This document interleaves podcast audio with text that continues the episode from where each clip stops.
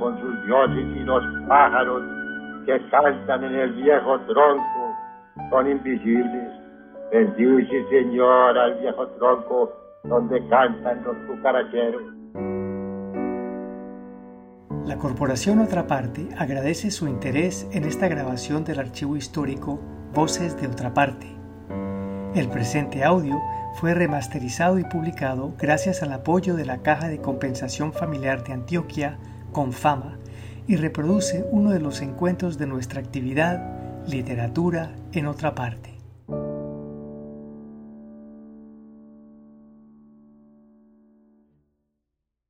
Presentación del libro Voces de la Clepsidra de la poeta Olga Lena Matei.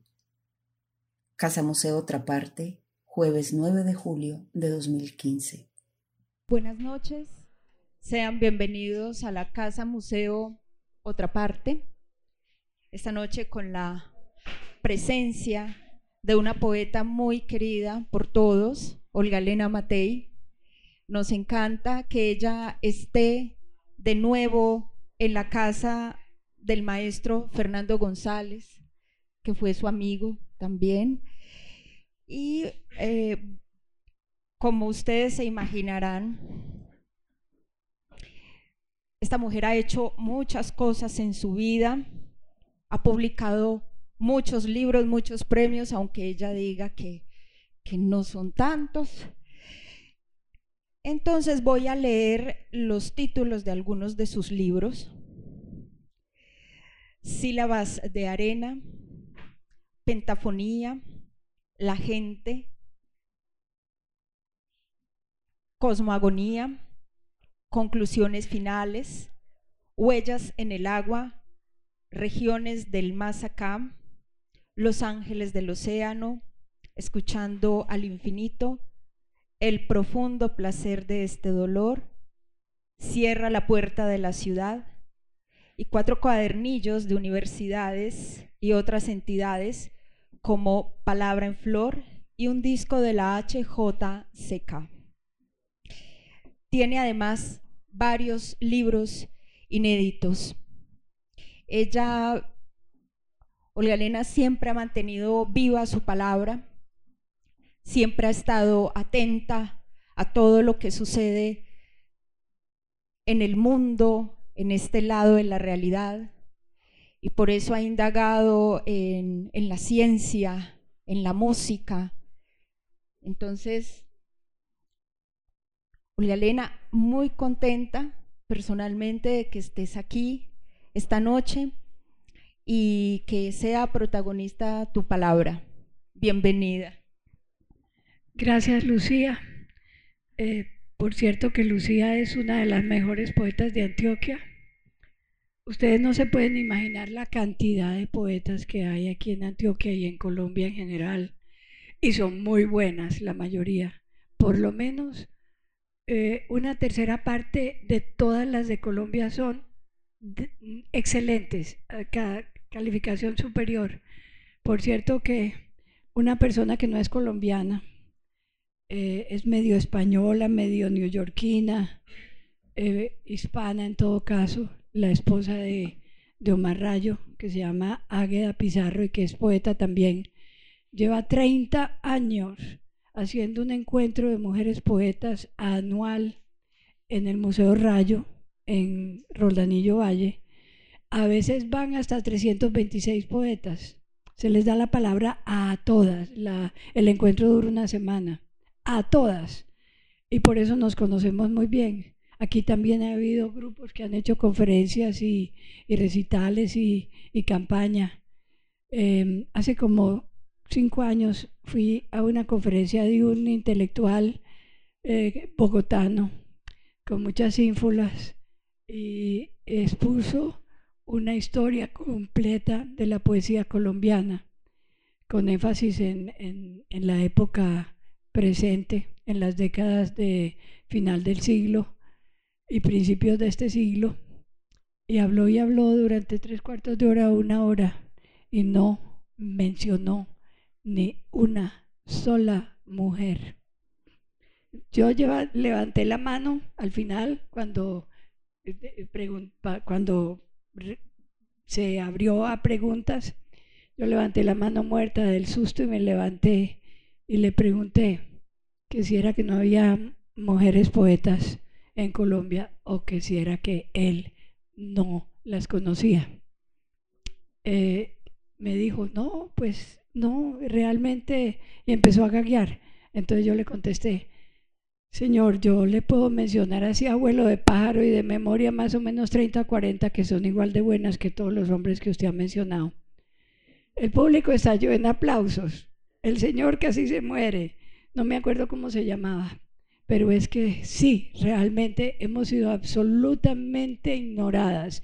Y es una lástima porque la producción de cualquier poeta de calidad, que sea hombre o mujer o niño, vale la pena de que se conozca, se reconozca, se estudie y se registre, porque de lo contrario el país está perdiendo un porcentaje muy grande de su producción literaria. Por eso le agradezco a las entidades que me dan oportunidad de hablar. En ocasiones en que era invitada en distintas ciudades de Europa a hacer recitales, y, eso está, hay, hay constancia de eso en recortes de prensa, yo me quitaba la mitad de mi tiempo, me quitaba la mitad de mi tiempo para leer poesía de otras poetas colombianas, incluyendo una niña que había, que era genial. Eh, entonces, eh, estoy muy agradecida de las entidades que me dan la oportunidad y, hoy especialmente de Lucía, porque de verdad Lucía es una de las mejores poetas de Antioquia. Em, primero que todo, mm, les voy, voy a confesar un pecado que voy a cometer. Lo voy a confesar de antemano. Antes los eventos culturales duraban dos horas, después duraban hora y media Después duraban una hora. Ahora pregunto que cuánto tiempo y me dicen que tres cuartos de hora. No, eh, aguantar ese tráfico y, arreglarse todo el mundo y todo para tres cuartos de hora no vale la pena. Lo que voy a hacer es que voy a leer seguido tres cuartos de hora. Aquí puse un, una alarma. A los tres cuartos de hora paro para que se retiren los que tienen afán, los que tienen que ir a servir comida o a alcanzar el último transporte o a recibir el, muchachito o lo que sea. Se van los que tienen afán. Y después yo leo otro ratico más, porque voy a leer de dos libros. Voy a leer de este libro, que es el último publicado por la alcaldía en manos de la editorial eh, Sílabas de Lucía Donadío, que quedó muy bien editado y muy bonito. Y después voy a leer de este librito que es de los del metro, de los que ponen gratis en el metro y que tiene una antología. Entonces voy a leer algo de este también. Este de este libro, la carátula, la fotografía de la carátula, la tomó un amigo mío, no, un, un, un conocido, no era ni siquiera amigo, y por eso le estoy doblemente agradecida. Se llama Manuel Ortega Velázquez y, me la mandó por correo, me la regaló, la tomó hace como ocho meses y estoy con este vestido y por eso me puse este mismo vestido hoy porque hoy estoy de carátula del libro. Bueno, pero sin embargo, a pesar de que ya les dije que voy a leer de estos dos libros, voy a empezar con un poema que no, que no es de ningún libro, no creo que lo llegue a publicar nunca, y es un poema humorístico. Se llama Solicitud urgente u oferta de empleo. El amor es el núcleo principal de todo ser. Es alimento espiritual que nos permite ascender y también encontrar la felicidad es el antídoto para la soledad. Pero yo tengo una, una traga tonta y unilateral de, de la cual me tendré que liberar. Como quedé abandonada, ando buscando a quien amar. Pero sin salir de casa, estoy mal orientada y no lo puedo encontrar. Quizás todos ustedes me puedan ayudar. Necesito un caballero libre, soltero y de apropiada edad, entre 70 y 80 o un poco más, que sea muy alegre, amable, extrovertido, espero que sea lindo. Ojalá que no esté calvo, que no sea barrigón, ni narizón o mal vestido. Con magnífica salud y muy, muy bien calibrados los sentidos. Altamente inteligente y cultivado. Amante de la cultura y de todo cuanto yo amo. Historia antigua, paleolítica, arqueología, la civilización egipcia, las culturas indígenas, la astronomía, la medicina y genética, todo revuelto, aunque no sea mucha la sabiduría. Y en lo práctico que sea ordenado, que observe las reglas higiénicas, que sea bien educado y que maneje su carro con prudencia. Y además, para ganar el puesto, debe saber bailar sin tropezar, sin tomar trago y conversar con los demás sin pronunciar de nuestros.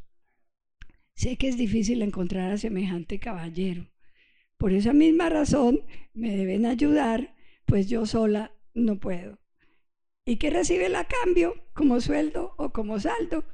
Pues una mujer anciana, jodona y asiada, jodona pero asiada y hasta muy buena en la cama. De libertinajes, nada. Hablo de algo serio y fuerte, organizado y duradero y que ojalá si nos dure hasta la puerta de la muerte, sin que asegure que no está cerca. Y tengan en cuenta una cosa, mucha gente se empareja buscando en el Internet, pero yo no le he tratado, pues allí solo se encuentran unos tipos muy mañés. Estoy segura que ustedes tendrán mejor candidato porque ustedes, según veo, son mucho más refinados. Y no duden de este cuento, que no es por hacer un verso, yo les juro y aseguro que esta propuesta va en serio.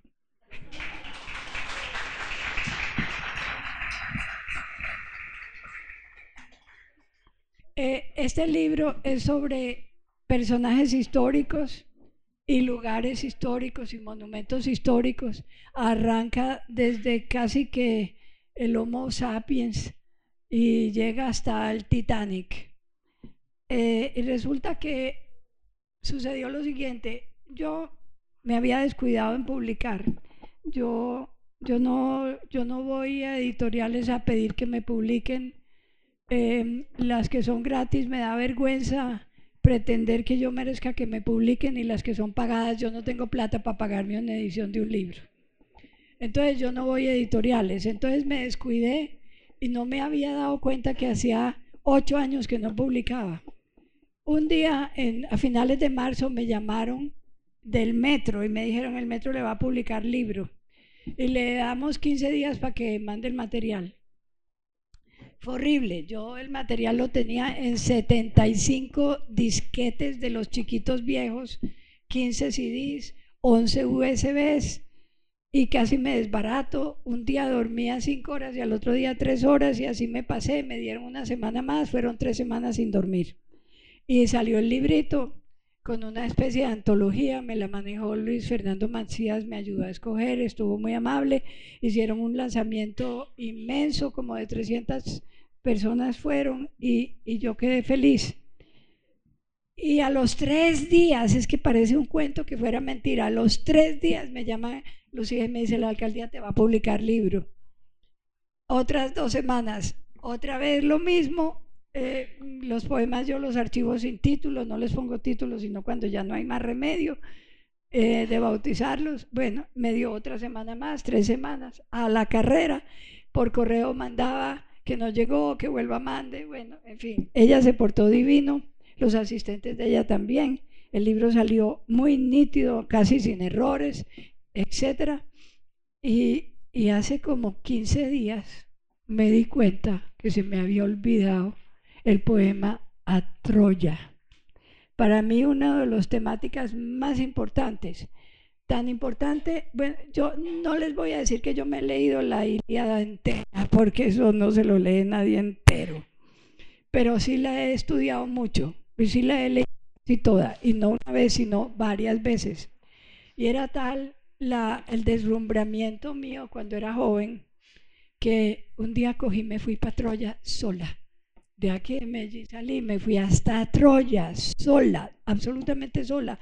Yo no tenía plata para tours elegantes de los gringos, entonces yo dije, no necesito coger un tour, yo me voy como sea, la gente tiene transportes locales y me fui en bus local. Eh, eh, cuando yo llegué a, la taquilla, compré la boleta, me subí de primera al, bus y yo, yo andaba haciendo un viaje de seis meses por toda Europa, recién separada de, del padre de mis hijos, porque por órdenes de la familia y, y del psiquiatra, lárguese, que no sé, lárguese seis meses de...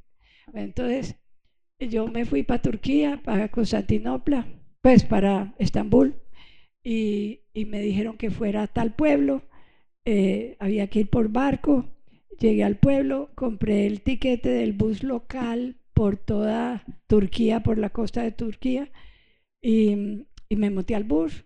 Y, y, iba de abrigo con cuello de pieles, de cámara, de cartera, de neceser, amarré todo en esos tubos que hay detrás del chofer y el bus se llenó. Había gente con canastas que llevaban gallinas o gallos en la canasta. Había, junto al chofer había una caja de Coca-Cola de esas de, de divisioncitas de madera. Y, y, y, el bus arrancó y un señor parado al lado mío que me miraba y me miraba.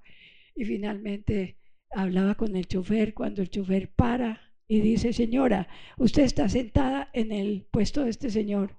Entonces le digo yo, ¿cómo así? muéstreme su, su, su pasaje, su tiquete. Yo le muestro y me dice, ah, no, señora, es que usted no compró asiento. yo compré eso en italiano en Turquía, porque no hablan ni francés ni inglés. Eh, en Turquía, en italiano, usted no compró asiento. Entonces, ¿qué hago? Entonces me paro y me dice, siéntese aquí. Me sentó encima de la canasta de Coca-Colas. Siete horas de carretera un pueblito con un hoteluchito que para poder abrir la puerta del, cuarto tenía que subirme a la cama porque en el piso estaba la maleta, no había campo. Bueno, allá no había, no había lugar turístico, oficina turística, ni portón, ni nada, eso era una manga desocupada. Pero nunca se me olvidará, estuve en Troya parada. Y entonces ya me di cuenta que, no me acordé del poema de Troya y no quedó en el libro y por eso voy a empezar con ese poema. Me importa mucho. Se llama En el lugar de Troya. Aquí está, estrujada de batallas, manchada de milenios por aquella antigua guerra. Es la playa, la playa de Héctor, el defensor, el noble, el correcto, y la de París, el enamorado ingenuo, y de Eneas, el peregrino rudo y fundador del futuro, la de Príamo el padre, el rey fructífero, anciano, dulce y generoso, humilde y humillado. La playa más sangrienta del pasado, donde miles de esbirros de Grecia, la tierra distante y extranjera, se apostaron por años, atacando y luchando. Flota guerrera, hueste intrusa, que navega para invadir a Ilión la próspera, la vieja ciudad de Ilusa, de Vilusa, hasta convertirla en Troya, la vencida, la destruida, pero la homérica protagonista, la heroica. Falsa la excusa, rescatar a la reina, la mujer más hermosa de la tierra. Me llamo Elena, mas no soy ella, la amada ajena, la más bella, pero también he amado en mi moderna era con la misma profundidad e igual fuerza. Y ahora, al cabo de más de dos milenios de leyendas y poemas y rapsodias, de la equívoca mano de la historia, he venido sola por un largo y difícil camino, horas y horas de incómodos destinos, para pararme aquí, consciente de estar con mis pies sobre estas arenas milenarias donde, donde anclaron las galeras guerreras y frente a las riberas donde se alzaron mil pilas malditas de cuerpos de, en funerarias piras de invasores muertos.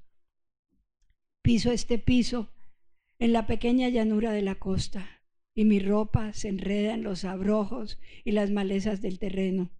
Sola voy, absolutamente sola en medio de más de tres milenios y sola estoy en este instante ahogado de silencio e intensamente mío, sintiendo su vacío llenarse de la historia antigua, exaltando la gloria heroica y vomitando toda la memoria incendiaria. Quiero llorar con el dolor del fuego y de la sangre de los muertos que jamás el mundo olvida, los catastróficos eventos que se tornaron eternos. Y puedo vislumbrar a Aquiles, el invencible, luchando violento y furioso entre el resol y el odio, intoxicado de valor legendario, hasta morir a mis pies, con el flechazo clavado en su débil talón, en el punto exacto en que el error que aquella mano le dejara el vaticinio de horror profetizado.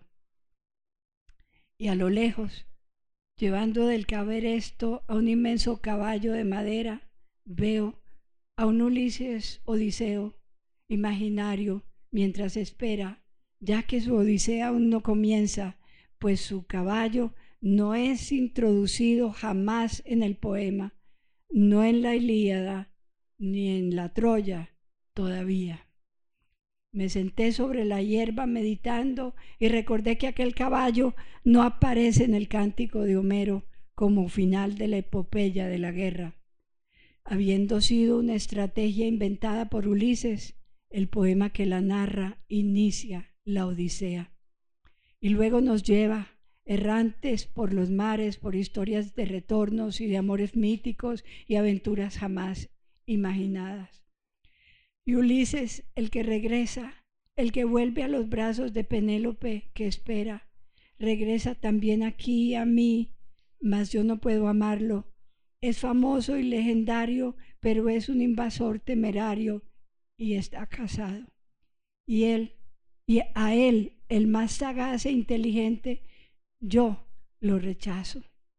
Y es a Héctor a quien amo, aunque solo lo miro desde lejos y no lo toco, porque también es un esposo. Y sin embargo lloro mientras su cadáver es amarrado y arrastrado tras el infame carro de su enemigo famoso y malvado. No encontré las huellas de su cuerpo sobre la arena, ya se, ya se han borrado mas caminé acompañando al noble rey, quien humillado, pero lleno de valor inusitado, acude al enemigo para pedir el cuerpo de su hijo tan amado. Solo unas cuantas piedras diseminadas y los escasos muros mudos de las murallas incendiadas y los ecos de los gritos de los patriotas heroicos y, rudos recuerdan el lugar de la tragedia. Sliman sueña los trazos de los planos, visionario y empeñado, todo lo empeña, incluyendo su nombre y su trabajo de años para entregarle al mundo sus hallazgos. Y los rapsodas que cantaron de memoria los miles de estrofas homéricas de la leyenda y los millones de páginas impresas que traducen y transcriben el poema, que giran en suspenso sobre toda la tierra cuando el arqueólogo revela la existencia de las huellas de estos seres que fueron juguetes de dioses y poetas. La quintesencia humana trashumante en la memoria de la historia, escondida en las estrofas, vestida de miserias y dolor y de gloria, del heroísmo y el valor, se levanta entre terrones de malez y maleza en la planicie y la colina, allende Grecia, y canta desde la lejanía y entre el viento la tragedia rediviva. Y pensar que todavía en carne y hueso, con nombres nuevos y de distintos héroes y el mismo número de muertos, en vivo y en directo, lo estamos repitiendo. Mientras los dioses juegan y los hombres creemos ser autores o protagonistas de las novelas y de las epopeyas. Yo, viajera desolada, me regreso a mi medio. Aún no había cumplido mis cuarenta. Ahora Ahora, con más de 80, Se me excita y se me incendia la memoria que es mi muralla propia y tendré por siempre mi pie puesto en el recuerdo y en la evidencia geográfica palpada en mis peregrinajes extensos e intensos por todos los parajes excelsos del planeta y de la imprenta.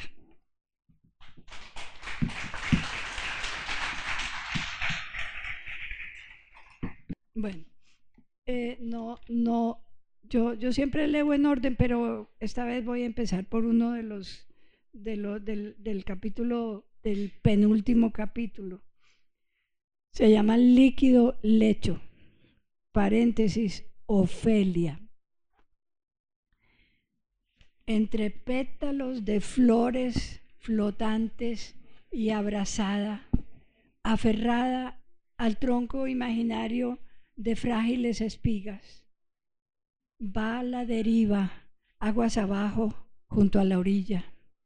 Su cabello largo se va enredando entre los juncos de, las, de los barrancos del pantano, donde el agua se estanca flotando sin salvarla.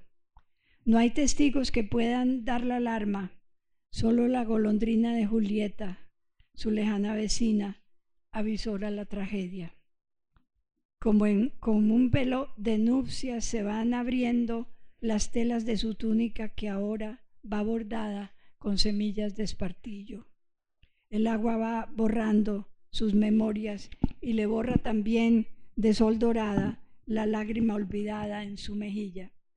Y en su lecho de novia, impertérrito y líquido, es la sábana rota de soledad y equívocos, la veste que se forma de nubes que se asoman al espejo del río. Estrujado, el acuoso lino en el juego malogrado de un amor que no se consumó, siente el peso del rechazo, mas no tienen corazón para sentir el peso del dolor, porque sus pliegues son solo reflejos de cielos hipotéticos, fulgor primaveral, que se tienden como lienzo deshecho, tejido insustancial sobre el lecho equivocado, tálamo de agua, corriente rauda, velo de espuma para cubrir un cuerpo virginal abandonado.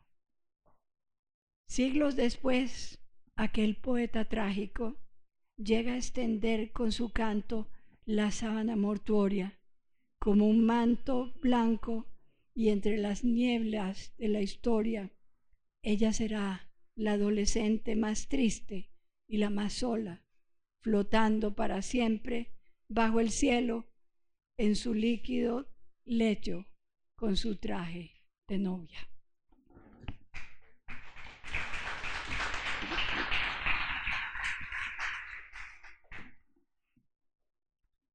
A ver, este libro tiene varios capítulos. El primero se llama Sombras en el Tiempo y es sobre los hombres Em, de los periodos evolucionistas y los primeros seres humanos. Luego, los albores del mito. En ese capítulo está el poema que voy a leer ahora que se llama Abraham. Luego, tiempos y lugares perdidos. Luego, Machu Picchu. Luego, es un capítulo entero. Luego, peregrinajes, visiones y paisajes. Luego, transhumancias por eras, latitudes y distancias luego efigies, efigies e, y jeroglíficos, eh, mm, íberos y egipcios. Luego la epopeya del Líbano, que es un libro completo, pero se descuartizó para publicar algunos apartes, algunos capítulos del libro. Clones de terracota, que son los, los soldados del ejército de, de cerámica del emperador chino. Luego, hitos icónicos, en donde están el Partenón, el mausoleo eh, del de, el mausoleo de, del Taj Mahal, la, el, Alhambra, el Alcázar de la Alhambra, la Madraza, Agia Sofía, em, eh, la Acrópolis. Luego están los ungidos de la historia, al que pertenece el de Ofelia. Luego, mis amantes. Ahora les voy a leer algo de mis amantes. Y luego, mis amigos. Bueno, primero Abraham. Casi no veo. De verdad que no hay más luz. Bueno. No, Lucía, no te preocupes, eso es un... No va a haber ni enchufe ni nada, no te preocupes. Me perdonan que me trabe. Eh, eh, la cabeza mía da sombra en el, en el, en el texto. Abraham, el ser humano aquel, el del brazo levantado, el que en un instante pierde de repente el íntimo sentido de toda realidad, el siervo de rodillas, el anciano del pensamiento enajenado, el patriarca de amor paternal, el que incrédulo escucha cerca al altar, entre la asfixia del pavor, esa voz, la orden absurda, el comando brutal, la palabra, la que le causa confusión, la palabra de Dios.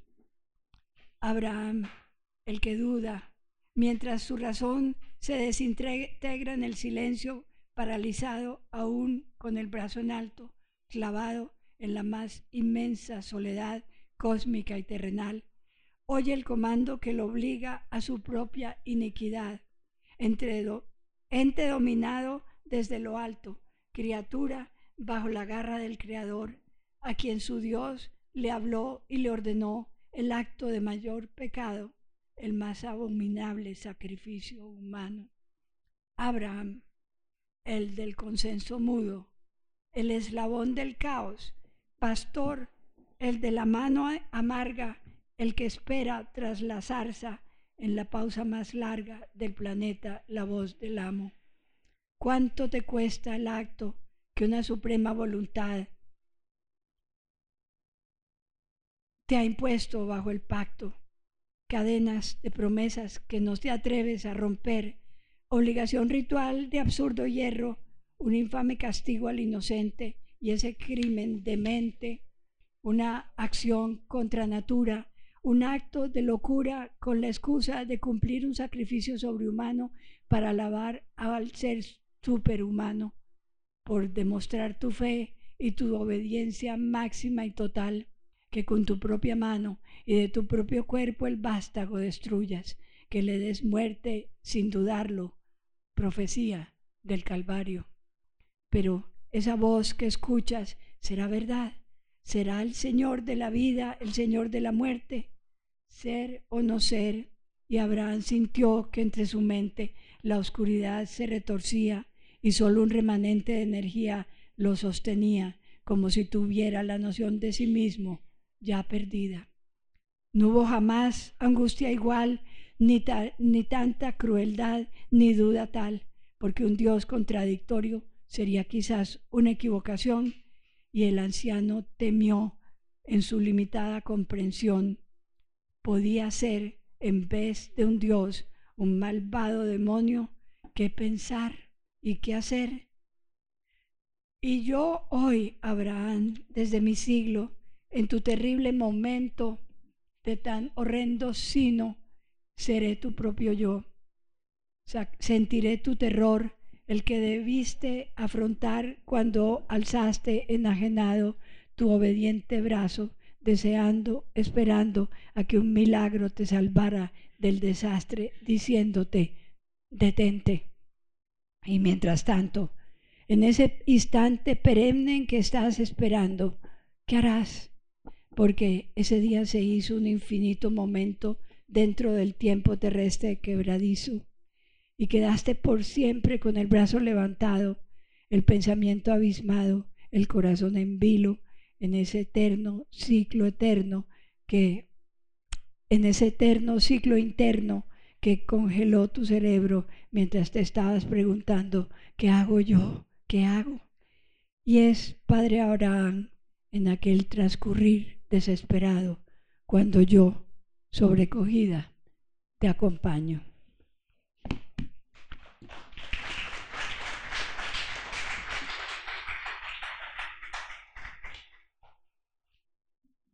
Lucía, tal vez sí, si hay alguna lamparita que se pueda traer, no, la letra es muy chiquita. Eh, por ejemplo, interno, interno y, eterno los confundí, no, no alcanzo a ver las letras. Mil gracias. Es que 82 años además eh, no es solo culpa de la luz, sino de la viejita. Stonehenge, la enorme roca erguida por milenios y otra y otra, en pares y trilitones se sostienen coronadas con sus pesados dinteles. Las rugosas superficies grises se van tornando iridiscentes, grisazuladas como conchas de nácar a la luz cristalizada de la luna. La niebla juega a ser fantasma, ala de mariposa nocturna. Mi gente cree que esas sombras que danzan en el aire son los abuelos muertos. El sumo sacerdote canta y todo el pueblo se alza y danza y de nuevo se arrodilla, poniendo la frente en, los rugosos suelos. Yo me quedo inmóvil, callada, atónita, llena de preguntas. Observo. La mente se me inunda con, las, con la asombrada incógnita y la emoción me deja muda. Esta noche celebramos los ritos de las vísperas, la purificación colectiva, las, invocaciones, los conjuros, la danza de la vida, los castigos. Mañana será el solsticio, el último día de un año vivido, un ciclo, de, un ciclo muerto. Es el invierno reclama, que reclama sus ritos. Mañana nuevamente estaré aquí virtualmente presente frente al dolmen más alto y seré consagrada con gestos solemnes. El sol bajará misterioso y esotérico como el, como el rostro de, de un dios inflamado y reluciente, enmarcando entre jambas el portal vertical y yo descansaré desnuda pero oculta bajo pieles de liebres y con mi rostro ungido con cenizas y mieles sobre la mesa de piedra sagrada del altar hasta el alba. El sol alcanza al fin el confín del tiempo. En el último día de su giro es el anillo mágico. Stonehenge de pie año tras año porque sus círculos se alzan, porque en sus círculos se alza su misterio milenario. Es el alumbramiento de las ciencias exactas. Nace el ciclo sideral matemático. Aquí invoco al sacerdote brujo y, su, y sabio, homo astronómicos, antepasado de Merlín y Nostradamus, de Aristarco y Erastótenes, de Kepler y Copérnico, Newton y Galileo, y de todos los astrónomos antiguos y modernos. Ese tiempo, este tiempo mío no podía ser imaginado por ellos, y yo, en cambio, vagamente atisbo los momentos de un pasado esforzado y, y arcano y sus no puedo leer, no se ve nada. Y me arrodillo todavía con la fe de la, de la intriga a dar gracias al sol y a, quienes y a quien lo dibujó sobre la vida. Stonehenge. La adoración fue comunión con la creación, pero hoy, seis milenios después, estamos todavía preguntando por un Dios creador. Prepararte la paleta. No sigues los cánones del renacimiento. No exhibes un tiempo muerto, no escribes un cuerpo muerto en un escorzo que engaña al ojo, ni los pliegues de satín o el terciopelo, ni los los traslúcidos del romanticismo alado, pero nos muestras, en cambio, los fúlgidos destellos del viento y las estrellas. El resol deslumbrante sobre la tierra hambrienta, las danzas de los árboles entre la brisa abierta, el grito de los pájaros y su presagio negro como un vaticinio de profeta. Vincent, envuelto en el olor de tus pigmentos, en el aroma intenso de regaliz y del anís siniestro, y casi siempre inmerso en confusión y desconcierto. Ven, y apóyate en mí, tú, el inmenso. Van Gogh, cómo quisiera haber estado siempre a tu lado como tu compañera y haberte preparado tu paleta, llevarte al campo pan y miel y aceitunas por merienda y un quitasol y algunas sonrisas oportunas que te hubieran dado una tregua de todo dolor y toda lucha y de tu más profunda duda y haberme ocupado de tus cosas, de tu casa y tus pinturas. Y así yo hubiese descubierto en medio de tus quejas silenciosas, bajo tu almohada, el, alma, el arma trágica y tu fatal proyecto, y estando enamorada de tu alma, te hubiese rescatado y salvado de tu disparo abyecto. El que sigue también es sobre pinceladas.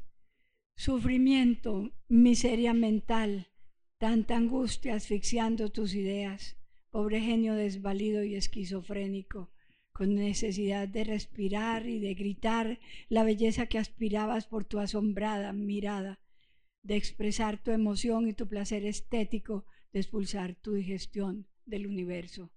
Tanta sed, sed de licor, de regaliz, de trementina y vapor, olor, sabor, color entre los dedos y en los labios, los dientes que rechinan y pronuncian dolor.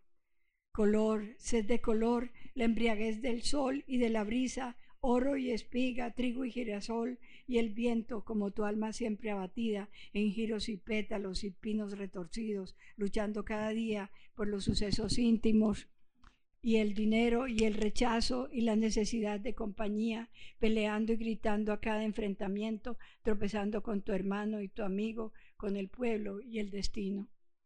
Y tu disparatado y compulsivo comportamiento y tu miedo pero de tanto dolor existencial, de tanta confusión en tu mente, brota el lenguaje personal y se convierte en un mar interior, en manantial, en fuente, en la belleza de tu lienzo intenso. Y el mundo, y cada cosa en derredor, y cada objeto, cada rostro, y también cada momento, todo alcanza tal reflejo que toda pincelada es gritería, exaltación, ascenso, y terminaste dejando los retazos de tu espíritu enredados en el arte del mundo hasta alcanzar nuestro futuro. Es tu imagen de la vida y la tierra, con gritos de dolor que nos revelan tu verdadera inteligencia, tu profunda conciencia del absurdo, tu miserable existencia. Vincent Van Gogh, hoy la humanidad entera te venera. Yo pienso en tu mundo interior y siento tu pavor.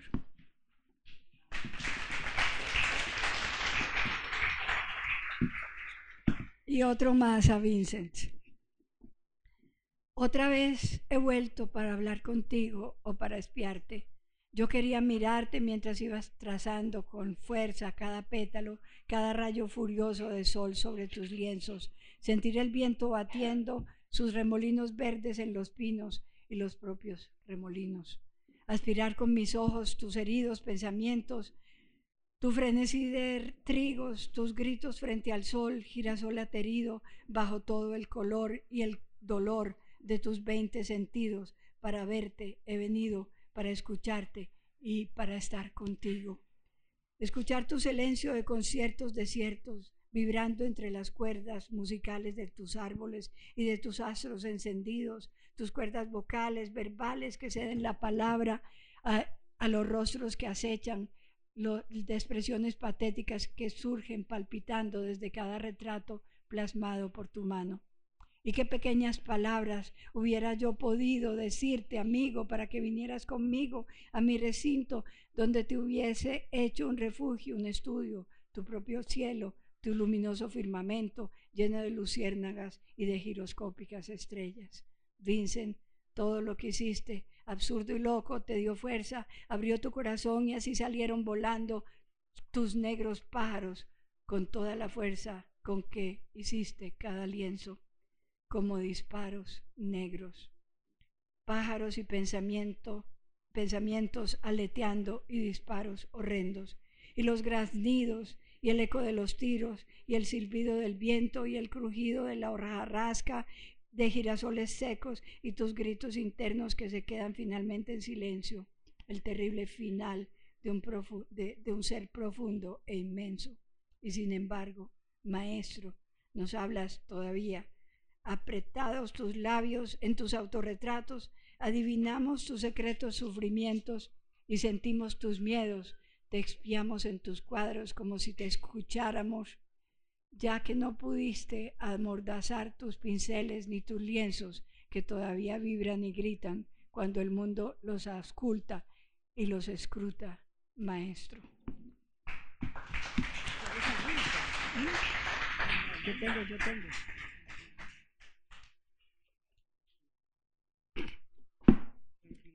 Les voy a leer el índice de los amantes para que ustedes escojan.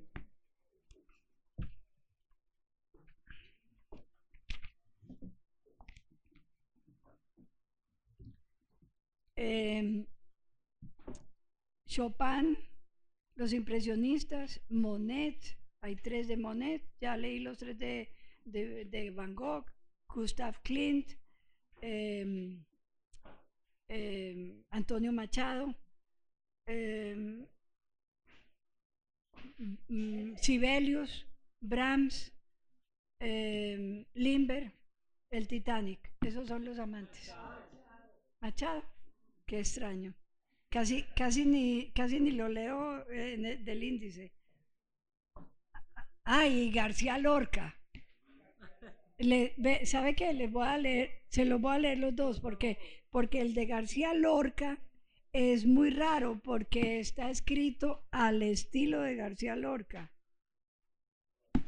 Ese, ese fue un homenaje que me hicieron en el año 71, creo, o en el 76, ya no recuerdo, en España había, en Madrid había una institución parecida a los colombos americanos en, Latinoamérica. Y era, se llamaba el Instituto de Cultura Hispánica y era importantísimo en Madrid y, y el director era importantísimo y tenía un público impresionante. Todo Madrid iba, pues todos los intelectuales y los escritores me hicieron un homenaje. Y, después de, la, del recital y eso, y una fiesta en, en, en, un, en otro lugar, no era una residencia, era otra entidad. Y en esa fiesta estaban Luis Rosales y todos los poetas importantes de Madrid y estaban hablando muy eh, con todo el acento español y leyeron poemas de García Lorca. Entonces yo no sé por qué yo me senté en un rincón y escribí este poema. Que, que, que se me... 267. 267. Alumbrame que no veo ni los números, por favor. Y gracias, Lucía. Qué problema para ti, qué pena. 267. ¿Qué problema alumbrar? Ay, qué pecado. Eh, de, paso, le, a propósito de que Lucía hizo el libro y del libro y la alcaldía tiene una, eh, Lucía y la alcaldía tienen un trato. Entonces la alcaldía escoge a quién le publican, Lucía pone la plata, el trabajo publica, queda dueña del libro por un tiempo que se arregla de como un acuerdo. El libro no es mío ni de la alcaldía porque la que pagó la plata fue Lucía, entonces el libro es de Lucía por un tiempo. Y ella bueno, sí, me alegro. Y allí hay unos para la venta, pero no son míos, son de Lucía. Y los míos me los regaló Lucía y yo les voy a regalar a ustedes, a, ciertas personitas ahí ahora. Bueno, hay nada mar, fuente viva, con, un, con una estrofa, con un epígrafe de Luis Rosales. Ay, Federico García, llama a la Guardia Civil ya mi talle se ha quebrado como caña de maíz. Luis Rosales. Bueno. Oh luto de amor y pena que por la calle se nombra, lágrima en tu poema, eco hueco de tus, de tus botas. Por la calle tus amigos van doliéndose del alma y el mundo entero ha seguido los pasos que diste al alba. El poeta Luis Rosales clama de angustia maldita Ay, nada mar, todos saben, es fuente y saliva viva. Si no fuera por tu edad, si tu juventud no fuera espada de inteligencia y valentía torera, y si te hubieses callado, Federico el de Granada, venir a morir atado por crímenes de palabra. Hay palabras de poeta, canciones por los hermanos, no te amarraste la lengua y te amarraron las manos. Compañero combatiente, tú que con lápiz desgarras la conciencia de tu pueblo, mira con qué te desangras.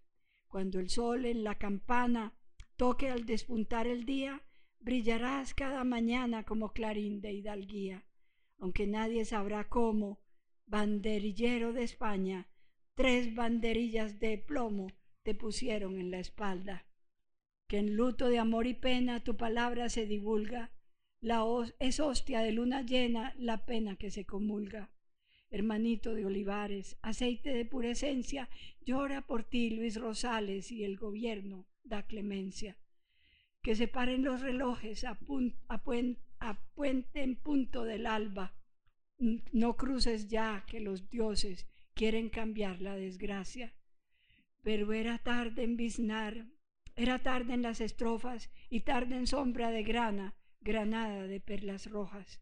Llanto del mundo en la muerte, de quien la muerte llorara, del anciano chopo verde y del torero en la plaza. Luto en rojo, luto en rojo reteñido, corazón que nos hermana, bermejo sopor parido con la nobleza de casta que emprende el hombre camino desde la noche al mañana, por quien la tierra ha mordido, renazca el día en su patria.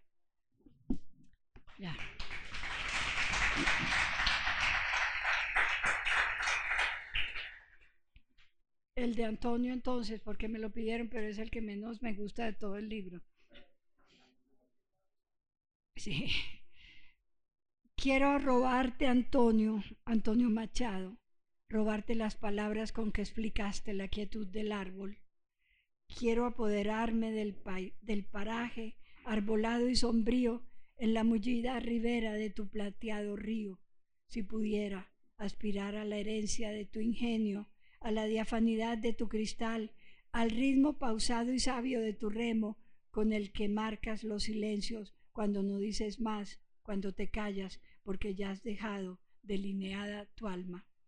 Me legaste tus paisajes, los de tu tierra y los de tu tristeza.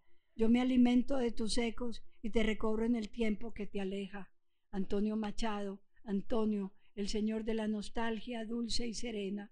Quisiera verte amado, silenciosa y discreta, escuchando tus poemas como la máxima lección de amar a todo cuanto nos rodea. Antonio, Antonio Machado, marcado con el hierro candente del poeta.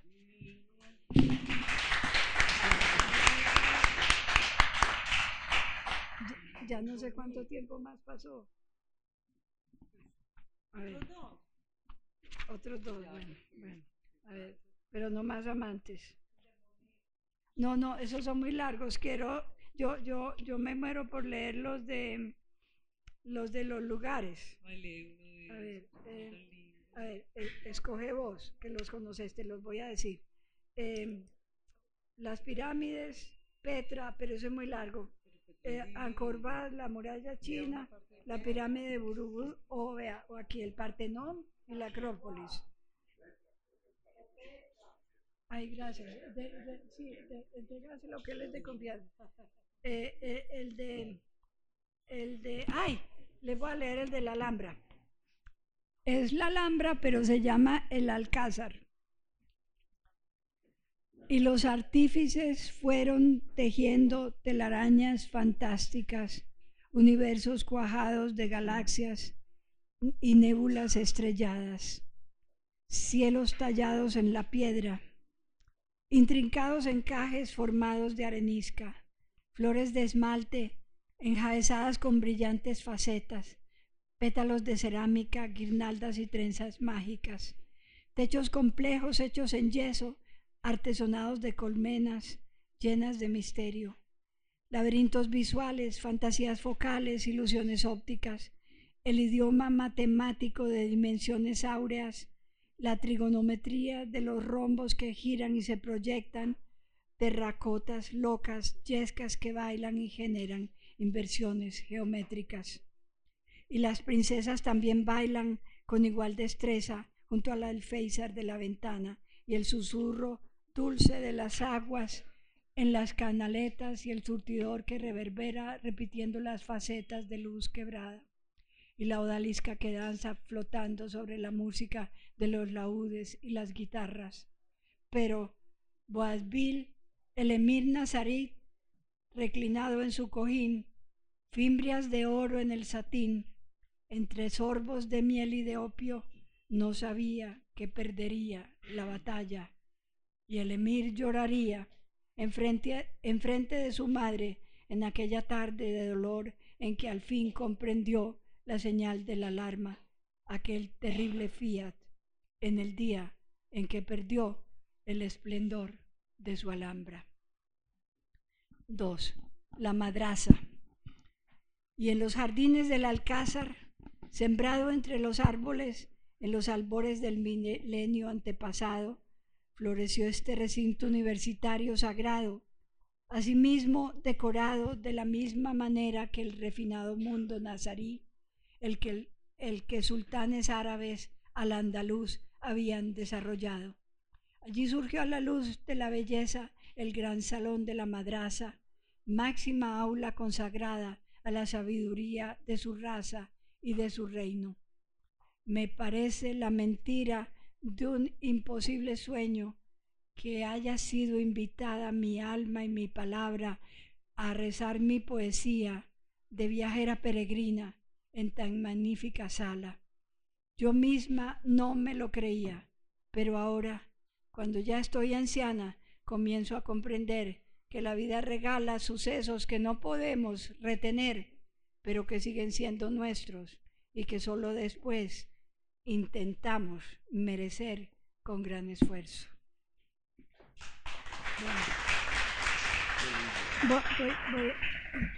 Voy, a leer uno solo de este libro. ¿Cómo? El beso. Gracias. ¿Y, tú tan joven conoces algo mío? No lo puedo creer. ¿Eres escritor también? ¿Eres poeta?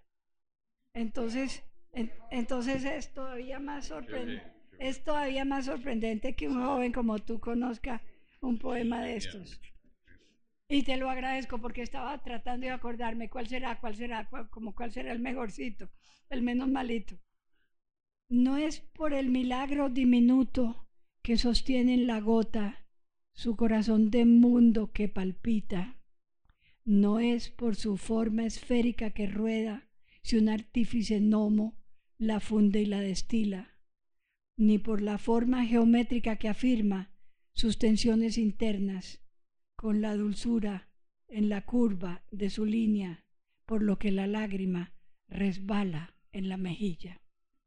Es por la resina dolorida que resume en su entraña, es porque la hace más espesa esa carga de vida que se concentra en ella. No por la sal que amarga su sabor, ni por su clara y cristalina huella que confirma su belleza. Es por el amor, es por el dolor, por lo que pesa.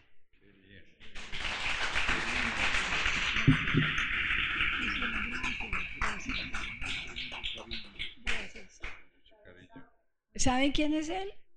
Nada, menos que Hugo Álvarez, que hace cuatro mil años que tiene una sección de poesía en el periódico El Mundo. Publica poemas de todo el mundo. Pues ya que le dio por hablar y como yo, como yo soy carretudito, sí quiero decir una cosa, que en una reunión que hicimos hace unos dos años, cuando vino esta señora a exponer el libro de mujeres poetas, ¿recuerdas la, que estuvimos en Bellas Artes? Ah, sí, sí.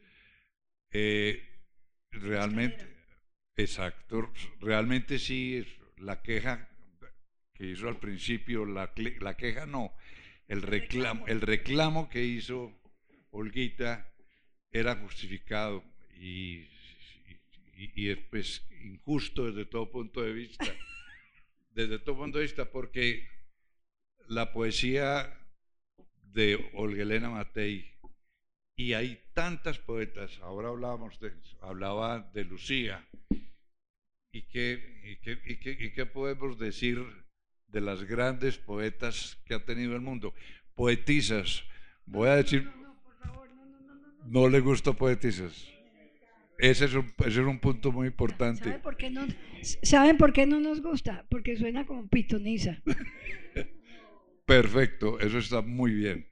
Bueno, pero decía yo, entonces sí me propuse realmente en la columna que tengo de, diariamente en el periódico El Mundo sobre versos y canciones de siempre, me propuse sacar, publicar poemas de mujeres y eso he venido haciendo desde hace dos años, de manera que no, todo, no siempre, pero permanentemente estoy publicando poemas de mujeres con con, con, un resultado excelente porque la respuesta ha sido muy, muy positiva. Pero bueno, eh, permítame dos cositas no más. De verdad que la poesía de, de, de Olga Elena, yo me quedé ahora aterrado, lo digo sinceramente, porque habiendo leído tantas obras de ella, no había leído, no había escuchado, perdón, un poema en octosílabos. Eh, por aquí hay un amigo poeta que está allí con barba y boina, que no es como muy amigo de estas reglas, de estas normas muy estrictas en la poesía, pero me pareció preciosísimo escuchar una obra de Olga Elena ceñida a la métrica precisa, a la métrica exacta, de manera que felicitaciones también por ese ladito, Olga Elena.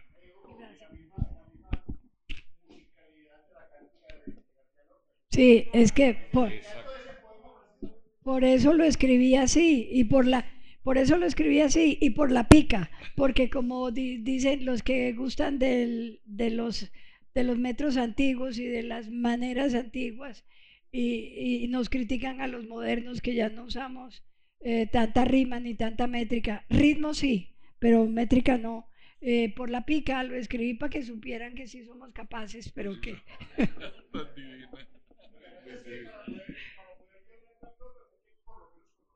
Exacto, sí, sí, sí, sí. Bueno, muchas gracias por haber venido. Yo por mí.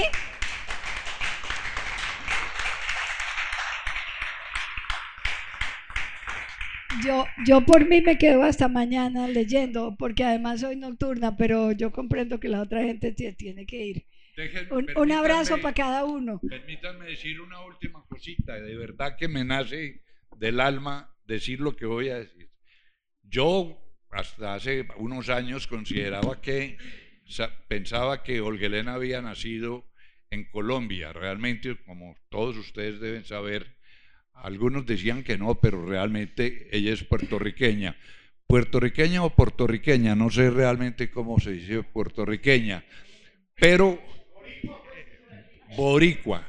Tenía que ser para ese sentimiento de algo paisana del gran compositor que yo diría que entre Agustín Lara y Rafael Hernández no sabría uno qué escoger. Y ser paisana de ese gran Rafael Hernández es un motivo de orgullo también, yo creo, para Olga Elena. Pero no, yo soy antioqueña. Mi madre es antioqueña, yo me crié aquí. Yo, no, no, no me quiten, por favor, no me quiten la nacionalidad antioqueña. ¿Cómo, cómo? Qué bien, eso está maravilloso. Sí, los países nacemos donde lo, nos dé la gana. Sí. Bueno, mil gracias.